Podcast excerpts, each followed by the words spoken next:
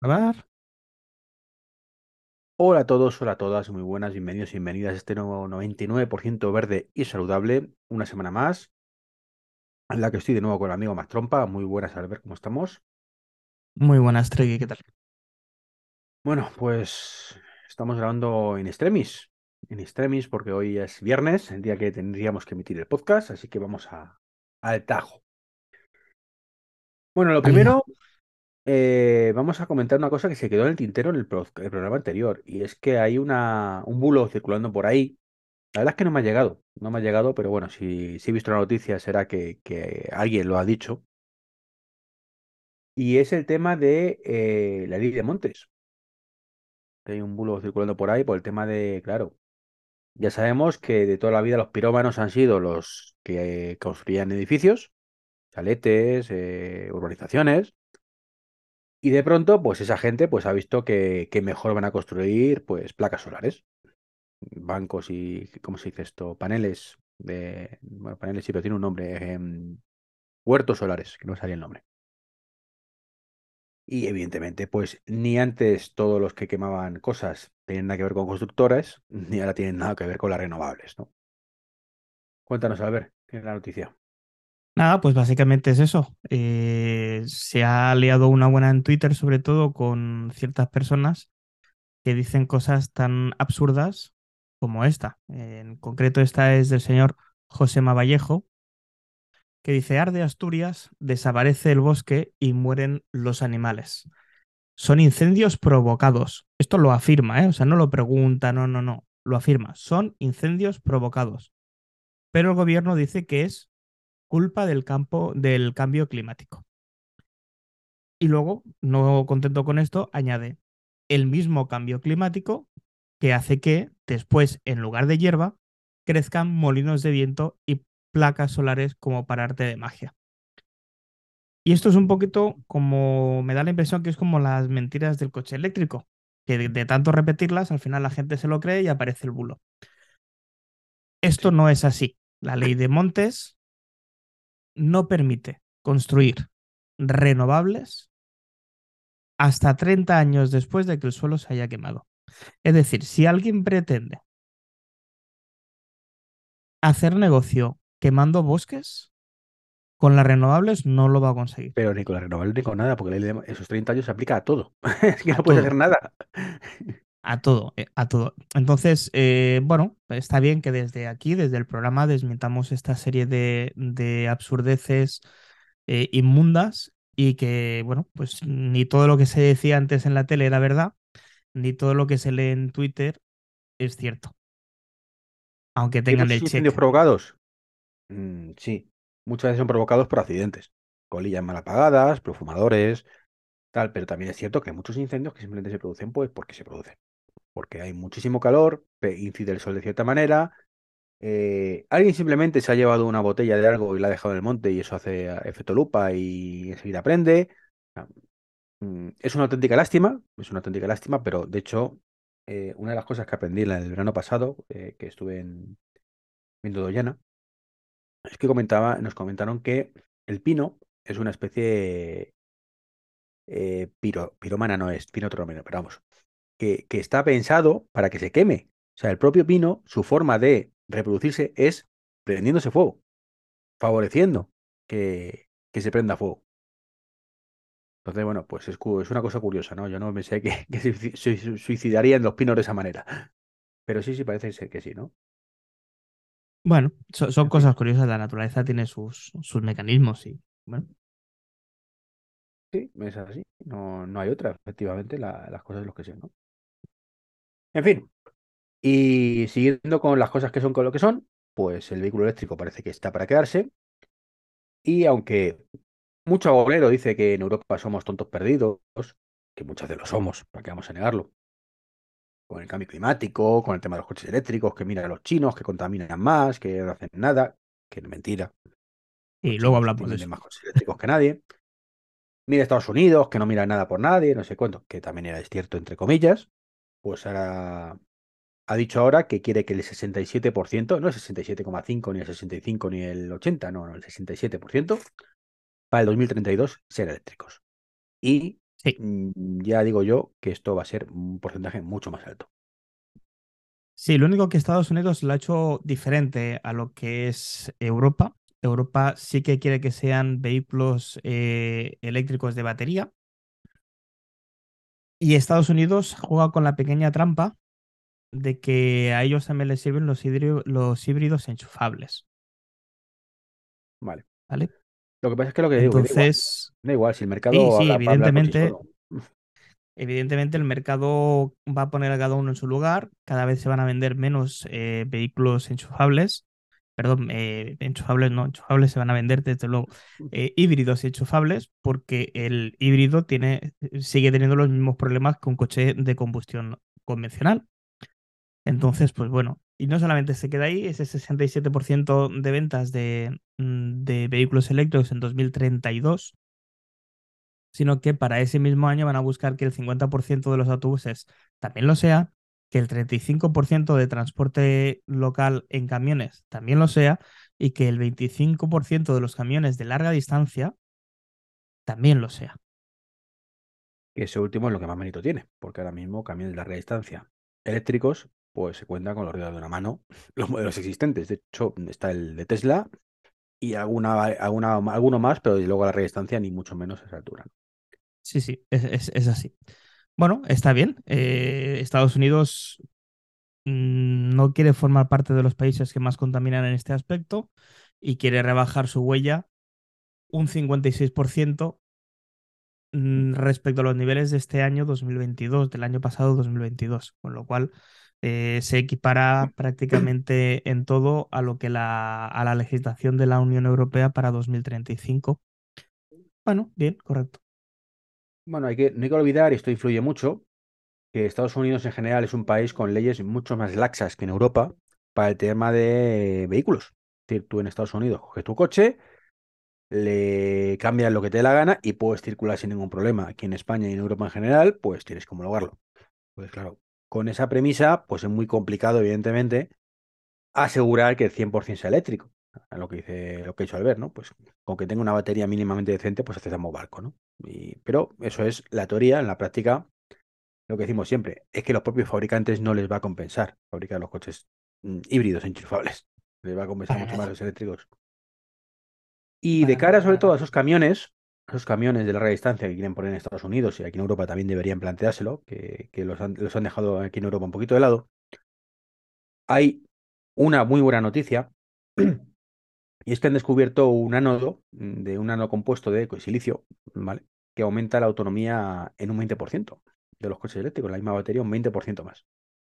Sí, eh, Sila Nanotechnologies ha presentado su material que se llama Titan Silicon, que no es más que un ánodo para baterías que eh, prescinde de lo que sería el grafito y lo reemplaza por un compuesto de silicio que le permite incrementar los niveles de autonomía a día de hoy un 20% y se prevé que sea el doble en unos años venideros. De hecho, Sila eh, Nanotechnology ya ha vendido su material eh, a Mercedes, ¿vale? Que lo intentará utilizar en su eh, gama eléctrica eh, G. Y no solamente se queda en que sea un 20% eh, con mayor carga, sino que también va a reducir el tiempo de carga de las mismas baterías que utilicen el Titan Silicon, que pasarían de aproximadamente eh, unos 60 minutos de pasar una batería del 10, del 10 al 80%, pasaría en tan solo hacerlo en 20 minutos. No está nada mal, ¿no? No está nada mal. Y se espera que se reduzca aún más y llegue hasta el 10, hasta, al- hasta los 10 minutitos. Estamos hablando mm, de un tiempo muy bueno, muy correcto. 20 Lo que comentamos en el podcast anterior. Sí, estamos hablando de tiempos justo. que igualan o incluso en algún caso puede llegar a superar los tiempos de, de- de- de combustión. Porque lo que hemos dicho siempre, totalmente. el de combustión serán 3, 5 o 7 minutos, pero de ahí es imposible bajar. O sea, el tubo es el que es, el coche soporta la presión que soporta y ya lo único que depende es que tu depósito sea más grande o más pequeño. De momento, claro, todo esto estamos no, de- hablando. no, hablo de, de los coches de gasolina. Sí, sí, sí, sí, pero digo de momento, ¿no? Que, que de momento esto es así. Lógicamente veremos a ver qué pasa de aquí a 4 o 5 años. Decir también que este material tiene la particularidad de hacer que las baterías sean más pequeñas, entre un 15 y un 20% más pequeñas y también más ligeras, ¿vale?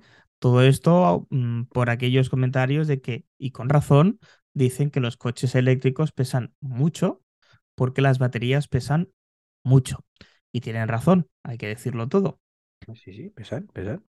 Pero, Pero eso es que aún así- Y un camión pesa mucho porque es muy, muy grande. Y cuanto menos pese mejor, pero sigue siendo un camión. O sea, no pasa nada. Efectivamente. Entonces, pues bueno, me parece una muy buena noticia y, y genial. De hecho, eh, esta misma empresa ya está eh, montando una pedazo de fábrica en Washington donde se prevé que pueda producir material de, de este ánodo para 10 giga- gigavatios hora en celdas de manera anual. Pasará en 50 gigavatios eh, en nada y eh, se pretende que tenga un volumen de producción de hasta 150 o 750 gigavatios hora en celdas. Terrorífico para la gente que sigue sin creer en las baterías, que siga siendo un- una solución. Pues sí.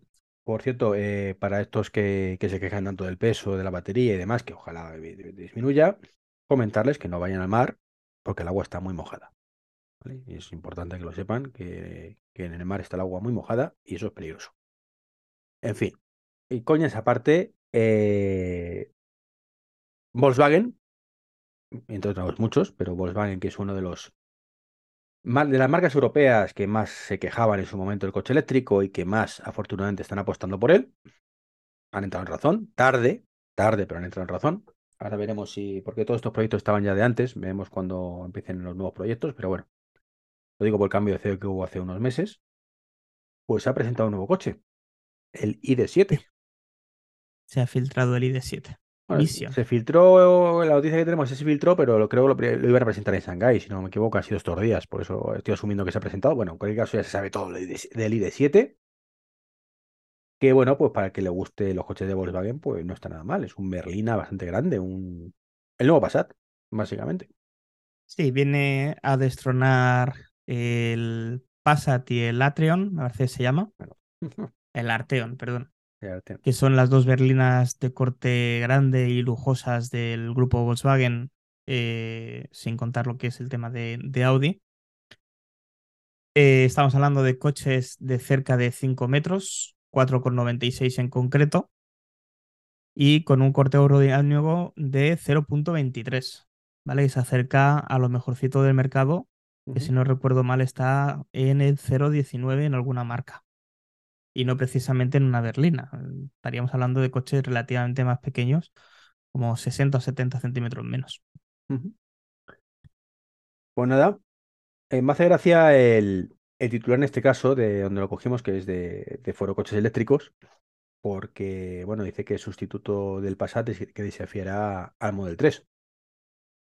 Por el tipo de coche, iría más enfocado seguramente al Model S, más que el Model 3, eh, por el, por el tipo de coche dentro de la gama de, de Volkswagen en este caso. Al, al Model 3 sería el, más el ID4, quizás, una cosa así, pero bueno. Mm, En cualquier caso, Sí. si es el Model 3, mm, el precio no se sabe, ¿no? Todavía de este coche. No, es lo único que de momento no se sabe, o al menos en la noticia que nosotros tenemos no lo tenemos. Sí que sabemos las dos monturas que van a tener en China, porque este coche está ahora mismo pensado para, para distribuirse en China. Sí, por el tema que de sería- no- por eso ahí. Efectivamente. Que sería con un motor de 204 kilómetros, oh, perdón, 204 caballos, 150 kilovatios y una batería de 77 kilovatios hora. ¿vale? Esta, en principio, homologa en la WT LPTP 620 kilómetros, que ya sabemos por eh, eh, experiencia propia que van a quedar sobre los 500. Y por otro lado, se espera que se añada más adelante un pack con 89 kilovatios hora, que ya estaría cerca de los 700 kilómetros WLTP, con versión ya cuatro ruedas con dos motores, ¿vale? Eh, uno frontal y otro trasero. Genial, o sea, poco a poco se están alcanzando kilómetros con baterías grandes y, bueno, 700 kilómetros WLTP te deben quedar alrededor de los 550, 600 kilómetros en autovía, que creo yo que son kilómetros considerablemente grandes. Mm, Sí, ya tenemos ya rangos que, que está muy bien, aunque insistimos que con que te hagas 300, 350 en autovía, pues suele ser más que suficiente para, para viajar sin ningún problema, incluso con alguno menos. Sí, sí. Eh, en fin, y para eso, ah, por cierto, eh, respecto al titular, respecto al Model 3, si su objetivo del, el objetivo de Volkswagen es el ID7, competir con el Model 3 en vez de con el Model S, como diría el amigo Jesús Olmo, suerte con ello. Eh, porque Ujú. tiene muy complicado, muy complicado, muy Mucho. de. Y lo que, que necesitamos para viajar, sobre todo, son puntos de carga. Y eso es en España donde estamos peor. Estamos peor. Hay mucho más, mucho, mucho más de lo que pensamos. Mm, Ya lo hemos comentado alguna vez, que realmente hay muchísimos, pero aún así estamos en la cola de Europa. sí, sobre todo si nos comparamos con nuestros vecinos. Eh, España actualmente tiene 12.149 puntos de recarga en marcha, que no previstos o proyectados, como ya hemos dicho en podcasts anteriores. No, Pero claro, quisiera si nos comparamos, matiz al ver de lo que he dicho. Digo, que hay muchos, bueno, realmente no es que haya muchos puntos de recarga, que los hay. Es que hay pocos co- coches eléctricos todavía. Entonces, claro, eso hace que los puntos de recarga suelen estar más o menos libres. efectivamente. Entonces, si nos comparamos con, por ejemplo, Francia, que sí que es verdad que es un país relativamente más grande, son 29.869 puntos de recarga. Si nos comparamos con Italia, que no es precisamente nuestro vecino, pero que, bueno, lo tenemos ahí siempre como una punta de referencia, está más o menos como nosotros. Pero es que aún estando como nosotros, está por delante. Son 15.803 puntos de recarga que tendría este país. Y si ya nos comparamos con el motor, nunca mejor dicho, de Europa, que sería Alemania, estos tienen, un tienen 41.923 puntos de recarga. Muy lejos, eso sí, de un país tan chiquitito como puede ser Países Bajos, que tiene, agárrate los machos, 137.000 puntos de recarga. Yo creo que directamente eh, en cada metro cuadrado del país tienes un, un puesto ahí para recargar. Sí, la verdad es que es una pasada. Es una pasada. Eh, una- un, un punto importante. ¿Hablamos de lugares donde cargar o de mangueras? buena pregunta. Yo entiendo que son, no, eh, son puntos de recarga, ¿eh? no son mangueras. Aquí hay más mangueras. mangueras habrá más, lógicamente, porque normalmente en un punto de recarga suele haber más de una. De hecho, es absurdo no aprovechar los dos laterales del punto de, re- de recarga. Como mínimo, seguramente habrán dos. Pero puntos de recarga, puntos de recarga. Bueno, me refiero a pillar, pero postes no. también. O sea, me refiero que si el supercharger que tiene 20 cuenta como uno como 20, es la pregunta que, En que hay que principio cuenta como uno. Cuenta como uno. Un supercharger cuenta. hablamos de puntos de recarga. Sí, Entonces, ¿cuál es, el gran pro- ¿cuál es el gran problema que yo le veo a esta noticia? No solamente el hecho de que vayamos rezagados, que eso está mal, que sí que es verdad que está en vías de arreglarse, sino que tan solo, tan solo, aproximadamente la mitad de los puntos de recarga que tenemos son de, más de 150 kilovatios. Y eso puede ser un problema en viajes relativamente largos, porque la carga rápida se considera a partir de 150 kilovatios, eh, es necesaria para No, es la ultra poder rápida. hacer un viaje largo Ultra rápida. La rápida son 50. ultra rápida. A partir de aquí, lógicamente, ya sabemos que hay planes de la Unión Europea donde eh, los puntos de recarga estándar van a ser a partir de 450 kilovatios hora. Eh, bueno, poco a poco, poco a poco. Eh, como muy bien dices tú, a día de hoy el gran problema que tenemos no es que no hayan puntos de recarga, sino que no hay un parque de coches eléctricos que lo pueda ocupar. En el momento que el parque... eléctrico nos viene muy bien porque es raro, menos en los centros comerciales, y raro que, que llegue si estén, y estén ocupados. Sí, pero bueno, lógicamente eso, la tendencia va a cambiar y si la- los puntos de recarga crecen acorde con el parque eléctrico que tengamos, pues seguiremos teniendo las mismas ventajas que tenemos ahora. Lo único que todo el mundo irá con coche eléctrico. El problema que tenemos en España, aparte de, de cómo lo han planteado en todo momento y que han tenido que eh, salir leyes que obliguen a poner puntos de recarga en gasolineras y cosas de estas, es que esas leyes al final, eh, como casi todas, son una pantomima. Porque te obliga a que en cada gasolinera, que las hay insisto, con puntos de recarga. De hecho, hay muchísimas que lo tienen todavía bloqueado, que no funcionan por temas burocráticos. El problema es que esa ley te obliga a que sean de mínimo 50 kilovatios. Y claro, 50 kilovatios está bien si es un puesto en medio de la calle. No llego, conecto y ya está. Pero una gasolinera en viaje no vale para absolutamente nada. De hecho, no vale para nada en ningún lado.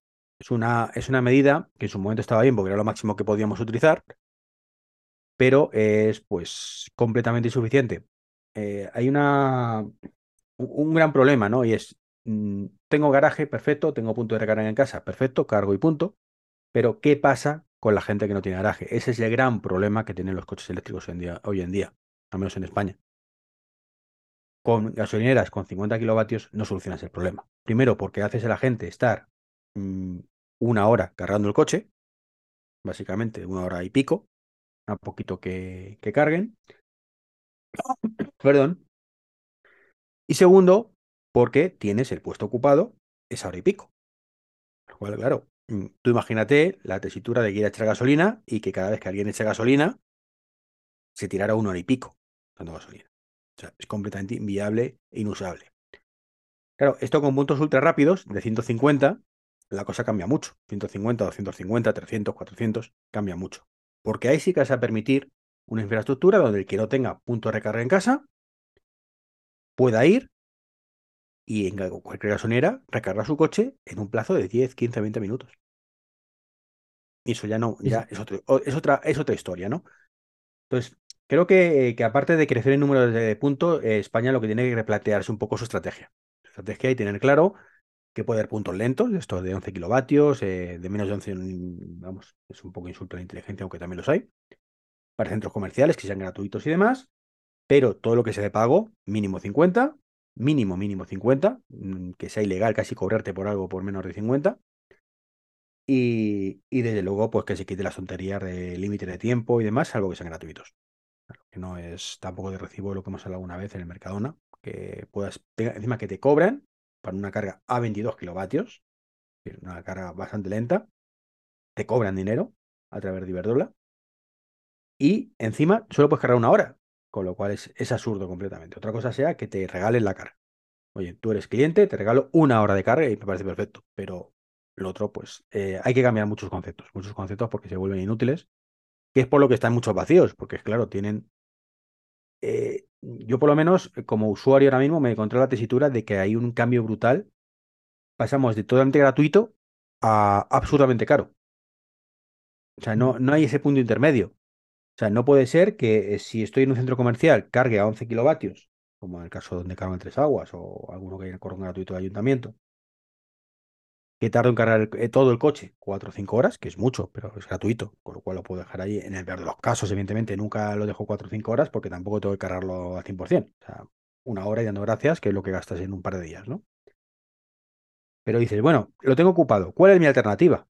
Pues la alternativa es o te vas al Mercadona que te cobran mm, a 0,25 el kilovatio, pasamos de 0 a 0,25, un cambio bastante importante. Insisto, para una carga a 11 kilovatios, a la misma que me están ofreciendo los sitios gratuitos. Pues, sí, sí. Con eso, y, que solo puedo estar una hora, insisto, que si no me cobran de más, y cada, cada minuto, hora y media, algo así era, que es lo que le pasó al amigo Spal cuando vino a, a Madrid. Es de coña, es de coña este tipo de cargas.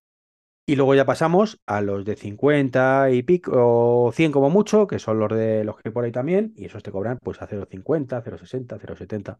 Totalmente desproporcionado el tema, ¿no? O sea, me parece mucho más barato eh, viajar y en un supercargador que tardas en cargar el coche 15, 20 minutos, más o menos, y pagarlo a 0,52, que es lo que se paga en Tesla, que, que esto otro, ¿no? Es un poco la, Tal y como está montado en España, que digo que me parece completamente absurdo y, erróneo.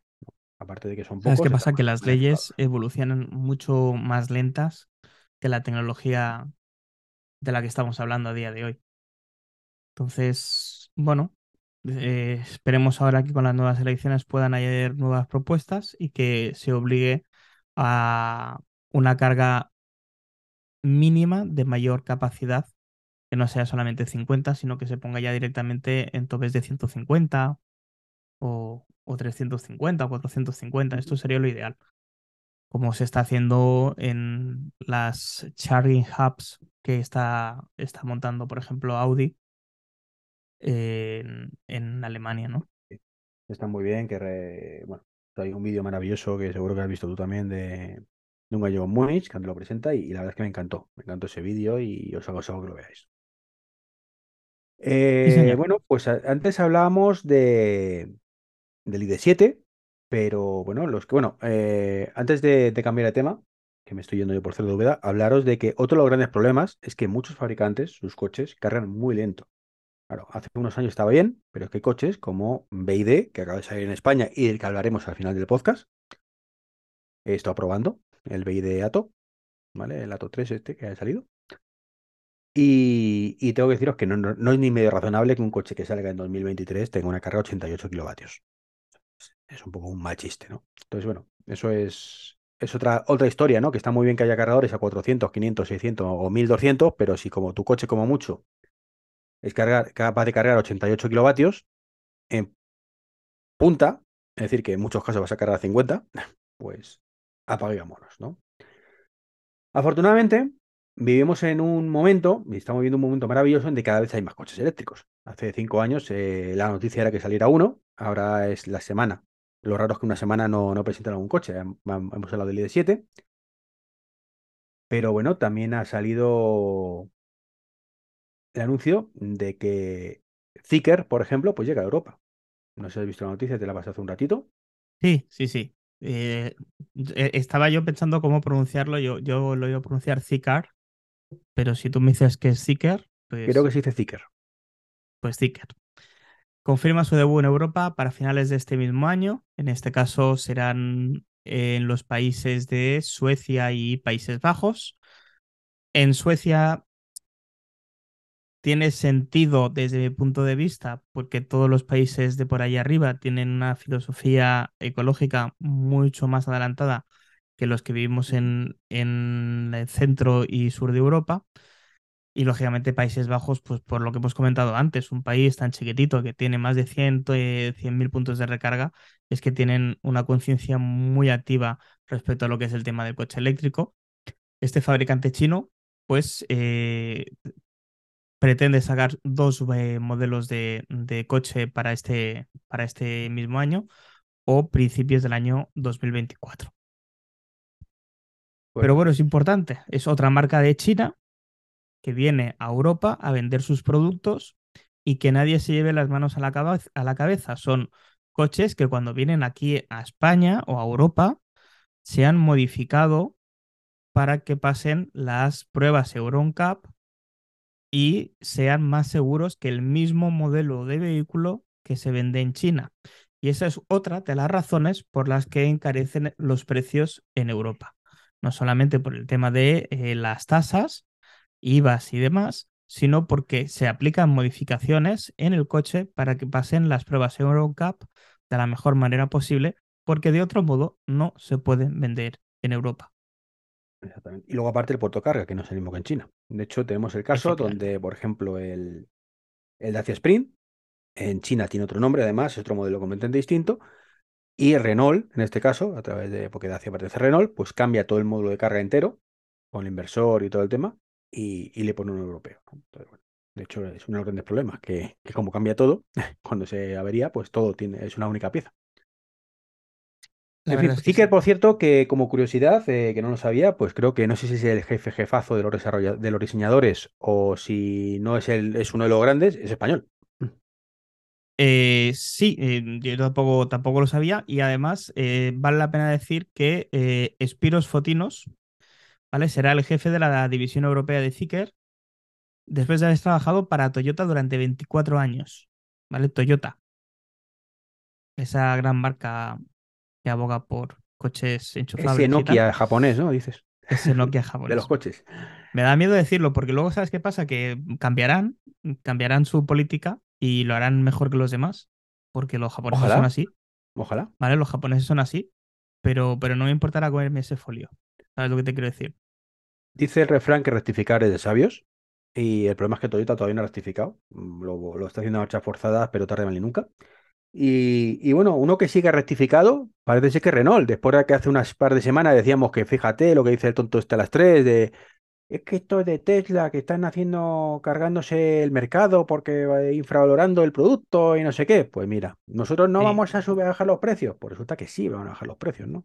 Sí, vamos a poner antecedentes a la gente por si se ha perdido ese podcast. Hace semanas atrás hablamos de Luca de Meo, CEO del grupo Renault, ¿vale? Que se mostró muy crítico con la guerra de precios iniciada por Tesla en los coches eléctricos, ¿vale? De acuerdo con este ejecutivo, decía que espero, y esto leo textualmente, espero que Tesla continúe reduciendo sus precios hasta cero, pero nosotros continuaremos protegiendo el valor de nuestros vehículos eléctricos. Estás destruyendo valor, eh, perdón, eh, estás destruyendo valor para el cliente sin duda cuando haces eso. Bueno, pues ahora no les toca otra que bajar el precio. Es lo ¿vale? lógico, porque es que no normal Les toca que bajar el precio. Mucho más con Tesla. Efectivamente, a eso íbamos. El Renault Megane, Megane E-Tech, ¿vale? Que a día de hoy es el, vamos a llamar, ese sí que podría ser un competidor, entre comillas, respecto a lo que es el Model 3, ¿vale? Eh, a pesar de que el Megane es un compacto del segmento C con 4,21 metros eh, de largo y hacer 0 a 100 en 7,4 segundos, alcanzando una velocidad punta de 160 kilómetros para tener más datos, ¿vale? Ya no hablo de la autonomía. Eh, aquí en España se sitúa alrededor de los 43.000 euros, algo más de los 43.000 euros de, de, partida. Todo esto sin ayudas. 400, venga, con un poco de suerte apretes al vendedor y lo dejan en 43, porque en, en 43. Va a bajar mucho. No, claro, no, no les conviene. Y el Model 3, que es en el que se compara, es una berlina del segmento D, eh, con 4,69 metros de largo, que en su motor de acceso pasamos de 0 a 100 en 6,1, estamos hablando de 1,3 segundos menos que el Megan, y su velocidad máxima limitada queda en 2,25. Eso realmente no es importante porque nadie en su sano juicio va a meter el coche a esa velocidad, pero bueno, como curiosidad está bien tenerlo, tenerlo presente. En autonomía, insisto, no vamos, a, no vamos a entrar ahí, a pesar de que la autonomía también es mayor en el ciclo WLTP, y hablamos de 39.900 euros a día de hoy, con la bajada que ha metido Tesla hace unos días atrás, que ya hablamos en el podcast anterior. Que con y ayudas es que, y toda la pesca es que se quedan siempre, a ver, es lo que decimos siempre. Eh, puede haber simpatizantes de la marca, igual que puede haber haters de la otra, que lo hay. Y, y vale, ¿no? Pero eh, en una, una, cabeza neutral, digamos que ni te enamore Tesla, ni, ni odies Tesla, ni te enamore Renault, ni odies Renault, ¿vale? Objetivamente hablando, es una compra mucho más inteligente un Model 3 que un E-Tech. Sí, sí, hombre, a día de hoy sin ningún tipo de duda, pero ya no solamente por precio, vamos a poner que valieran exactamente lo mismo. A nivel de software, a nivel de infraestructura de cargadores, a nivel de marca. Eh, yo no tengo duda. Otra cosa es que no me encaje el diseño del Model 3 o del Model I. Hay o de que la pantalla o lo que tú quieras. Pero... Para gustos, colores y solo faltaría, y por suerte, como decimos en Manzanas Enfrentadas, se puede pensar diferente. Pero, pero escúchame, precio por precio, es que es absurdo. Además, una cosa que me ha molestado mucho del, de las declaraciones del, del eh, Luca de Meo es que dice que eh, mirarán, esto también me gusta leerlo textualmente, y dice, analizaremos país por país, mercado por mercado, qué nivel de competitividad necesitamos tener para mantenernos en el partido. Es que sí que están dando un error. O sea, tú no te tienes que fijar en los demás para ver qué hago yo. Tienes que mirar tú para tu empresa lo mejor y si conviene ganar un poquito menos, porque así no es que te mantengas en el partido, es que ganas el partido y te haces una marca de referencia, como pasó con el, con el Zoe, sí. es donde vas a ganar el partido. ¿Qué es lo que está haciendo Tesla? No está haciendo otra cosa. Él va por libre, él se rige por sus propias normas y le da exactamente igual lo que hagan los demás. ¿Que ahora puede abaratar el coche 3.000 euros más? Genial, estupendo. ¿Que lo puede bajar 3.000 euros más de aquí tres meses? Genial, estupendo. Más coches vas a vender. Efectivamente. Pero bueno. Poco no a poco, de- eh, al final veremos si estamos hablando de otro Nokia, otro RIM o, o de un Samsung. Veremos a ver eh, qué, qué es lo que hacen, ¿no? Y bueno, pasando ya de coches a otras cosas, porque nos centramos mucho en coche, porque es lo que más tira aquí en la movilidad hoy en día sostenible, pero hay más cositas, ¿no? Como hay un barco mm, que, mira, que convierte el agua de mar en hidrógeno y en amoníaco, por lo visto. Sí, pero espérate, porque yo esa no me la tenía preparada. O sea, pues me has pasado tú, ¿eh? O sea, Es sí. buenísimo, es buenísimo porque yo a este hombre le paso las noticias, pero pienso, ya me la leeré después, porque como no sé si la vamos a incluir en el programa o no, y, y esta no, no me la he leído. Pero bueno, básicamente es, es un barco, ¿vale? Que está, está en Santander y que va a conseguir convertir el agua de mar en hidrógeno verde y amoníaco. Entonces, con esto vamos a ganar eh, energía renovable en un proyecto que eh, vamos a utilizar infraestructura vieja para darle una renovación total y convertir algo viejo en algo completamente nuevo y renovable. Vale, ya para terminar, eh, vamos a terminar con otra noticia también importante. Y es un informe de cómo va el tema de, de energía solar, ¿vale? Sí. Concretamente, mm, dicen que, que, bueno, pues que en 2021, o de 2022, mejor dicho, a 2021 hemos crecido 2022. un 12% a nivel mundial. Sí, a nivel mundial, de hecho, eh, el informe dice que la energía eólica y solar generaron el 34% de la electricidad mundial el año pasado.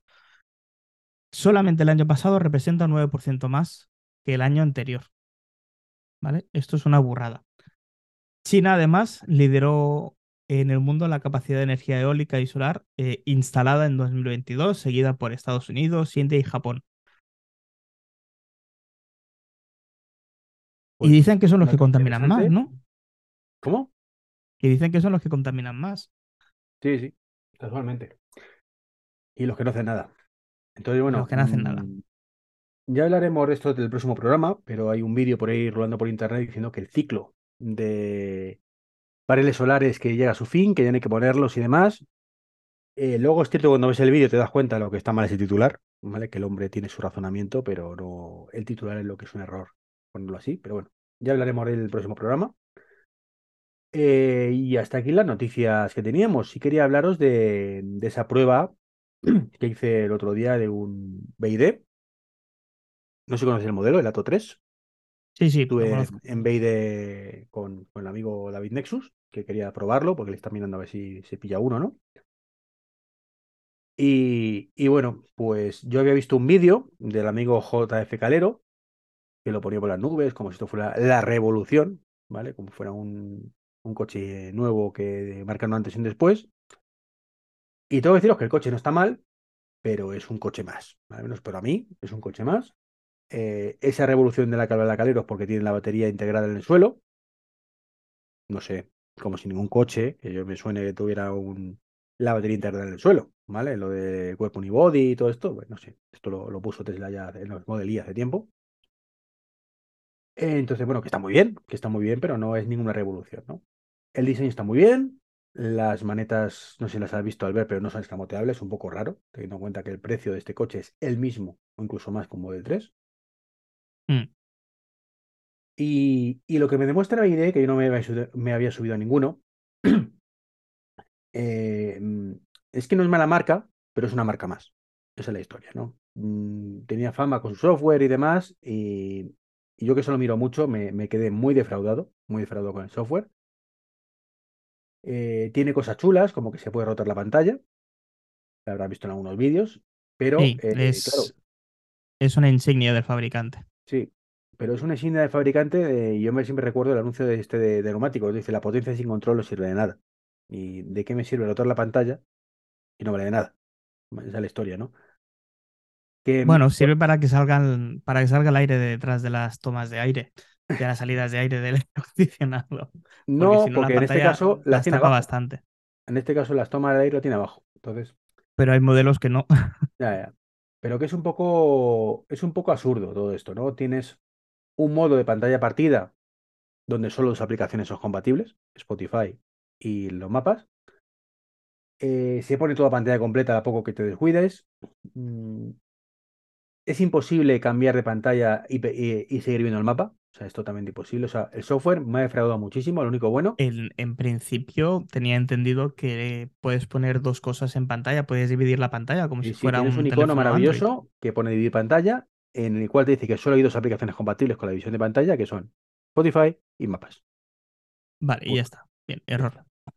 Bueno, se mejorará poco Entonces poco. es un poco, es un poco de coña la pantalla de 15 pulgadas. O sea, es una pantalla completamente infrautilizada. Los mapas son bonitos, eso sí, es lo único bueno. Pero, pero digo, tuve la sensación de desaprovechamiento total. Luego tiene cosas muy chulas, como las cámaras, tiene la visión 3D, 3, 360 grados. Puedes rotar la pantalla y un botón en el volante, cosa muy, muy práctica. Puedes poner las cámaras desde el volante, cosa muy, muy práctica. Tienes tu ve- velocímetro pequeñito, pero está ahí delante del coche. Y eso está bien, pero es uno más. Mm. Es decir, no está haciendo nada que no tengan los demás. El, coche que yo creo que romperá un poquito más el mercado cuando salga en España será el Dolphin. Bueno, si al final es lo mismo, es lo mismo, pero con más menos precios. Es que no, Sí, pero estará no marca mejor ninguna diferencia, me refiero. O sea, tiene cosas tan raras, fíjate, tú tienes un botón para abrir el maletero, en, de propio habitáculo, ¿no? El maletero es, es eléctrico, ¿vale? A- Acorde con el precio del coche. Y el maletero lo tienes, en vez de en la pantalla, que podéis tener un botón en la pantalla maravilloso y te ahorras un botón, lo tienes en la, puerta, que es muy original, además, tiene unas, como unas cuerdas de guitarra que suenan y todo. Tiene un tirador muy bonito, mm, así que, lo coges con la mano entera y tiras para atrás, o sea, está chulo, ¿no? Eh, pues tiene un botón abajo, como escondido, que es para abrir el maletero. Y está bien, ¿no? Le das ahí y se abre el maletero. ¿Cuál es el problema? Que si quieres cerrar el maletero, pues tienes que del coche y cerrarlo. Ese botón no cierra el maletero. Absurdo. Entonces, es completamente absurdo. Me quedé diciendo, ¿pero qué me estás contando? Tienes que salir del coche y pulsar el botón de cerrar el maletero en el propio maletero. O sea, Bueno, pero en... corrígeme si me equivoco. BID tiene posibilidades de actualización de software. En teoría sí. eso promete la marca. no sé si tiene esa integración de ese botón con software o es un cable que va al maletero y que lo abre y punto. O sea, no lo sé cómo está planteado el coche. Claro, Claro, eso sí, no lo sabemos. Bueno, si lo supiéramos no estaríamos esa es la gran historia, ¿no? Pues tiene. Luego, pues el coche está por dentro, es muy original, eso es cierto. Eh, tienes un diseño que o te encanta o, lo- no te gusta. En mi caso no me gusta. Hay cosas que me parecen originales, pero no me gusta el diseño. Mm, Pero, pero es muy bonito para que le guste. Tienes una guantera pequeñita, de, de, reposabrazos. Eh, tienes, como digo, la cuerda de guitarra. Tienes palanca al uso, ¿vale? El cambio de marcha está ahí en la palanca, que no está mal. El problema es que, creo, junto a la palanca tienes un montón de botones. Entonces me recuerda mucho a los coches clásicos de toda la vida. Mi Ioniq, por ejemplo, que los tenía ahí también, ¿no? Si quieres poner el parking, tienes ahí un botón. Si quieres subir y bajar el volumen, tienes el botón junto a la palanca. Si quieres eh, poner acondicionado, tienes el botón junto a la palanca. En los eh, limpiaparabrisas o los, perdón, la unidad térmica, un botón físico junto a la palanca. Entonces, lo veo un diseño muy, muy, muy poco moderno en ese aspecto. Tengo que deciros que sí. Pero claro, es que me gusta Tesla, que es muy minimalista y todo en la pantalla. Al que no os guste eso, para este vosotros, este coche perfecto, ¿no? Y lo que sí me gusta, como digo, el volante, que tenga tanto botoncito el volante me encanta. Y también, pues como digo, el tema de el velocímetro delante. Para mí eso es una cosa que he hecho mucho falta. Y bueno. Y una cosa que tampoco entiendo es que los eléctricos, con excepción de Tesla, y bueno, los eléctricos con excepción de Tesla y los que tienen el puerto delante, eh, para repostar, echar eh, luz, echar gasolina del coche, lo que viene siendo conectarlo a la red eléctrica, la habrá visto que todos tienen la tapa de la, la misma tapa que los de gasolina. Es una tapa que le da, se abre y tú lo tienes que abrir. O sea, no, no entiendo eso. O sea, es una cosa del siglo pasado que siguen poniendo los coches actuales. O sea, no, no lo entiendo, Albert, tío. ¿Tú, tú, qué, tú qué opinas? Bueno, no, me, esto yo creo que es como el esqueumerfismo de Apple en su momento, ¿no? Que quieren hacerte tener sensaciones similares a las de un coche térmico y es una cosa que irá cambiando con el tiempo. De esto no tengo duda. Pasa que ahora mismo quizás no quieren separarlo tanto, no han encontrado una solución, eh, vamos a decir, que, no te haga pensar de cómo tienes que hacer las cosas que seguir lo que ya teníamos hasta ahora. Yo, yo creo que las cosas van más por ahí que no por, por limitaciones de hacerlo de otro modo, sino simplemente que a la gente le recuerda eso, como tú muy bien dices, haces ya casi dos meses y medio, tres que tienes el coche y sigues diciendo ir a repostar. mm, es, eh, lo tenemos interiorizado, entonces poco a poco irá cambiando. No, no creo que sea otra cosa. Pues sí, efectivamente. Ir a recargar la palabra. Pero bueno, yo todavía. Bueno, de hecho, voy a cargar el coche. O sea, siempre digo voy a cargarlo, pero cuando hablo de, de, de la, del, eje- del verbo, ¿vale? Me sale siempre repostar. Pues al ver, un programa más. Este lo, lo finiquitamos aquí, llevamos ya un ratito. Un podcast de chulo, como siempre. Y, y bueno, pues recordar que, que si estáis pensando, mm, aunque este programa no está patrocinado por Tesla, ni mucho menos, pero esto es un tema, eh, sabéis que, que me gusta ir a ver a Albert a, a Tarragona, a él también le gusta que vaya. Y si queréis eh, facilitarnos más eso y tenéis intención de comprar un Tesla, pues podéis hacerlo con un código de referidos que tenéis eh, aquí, que es Treki23 barra Tesla, eh, que os lleva directamente. Y con eso, pues tenéis puntos para luego cambiar por kilómetros en cargador de Supercharger. Y a nosotros, en este caso a mí, me dais también unos cuantos kilómetros para yo poder mm, ir gratuitamente a ver a este buen hombre que tengo aquí enfrente ahora mismo. Que Nada, no le hagáis caso, quiere ir a la feria de abril y no sabe cómo hacerlo. también, también, también tengo que ir a la feria de abril. Lo que pasa es que ya me pillo un poco tarde para ir a la feria de abril. Pues caballero, un placer como siempre. Un placer, el placer es mutuo, Treki. Hasta la semana que viene. Chao, chao.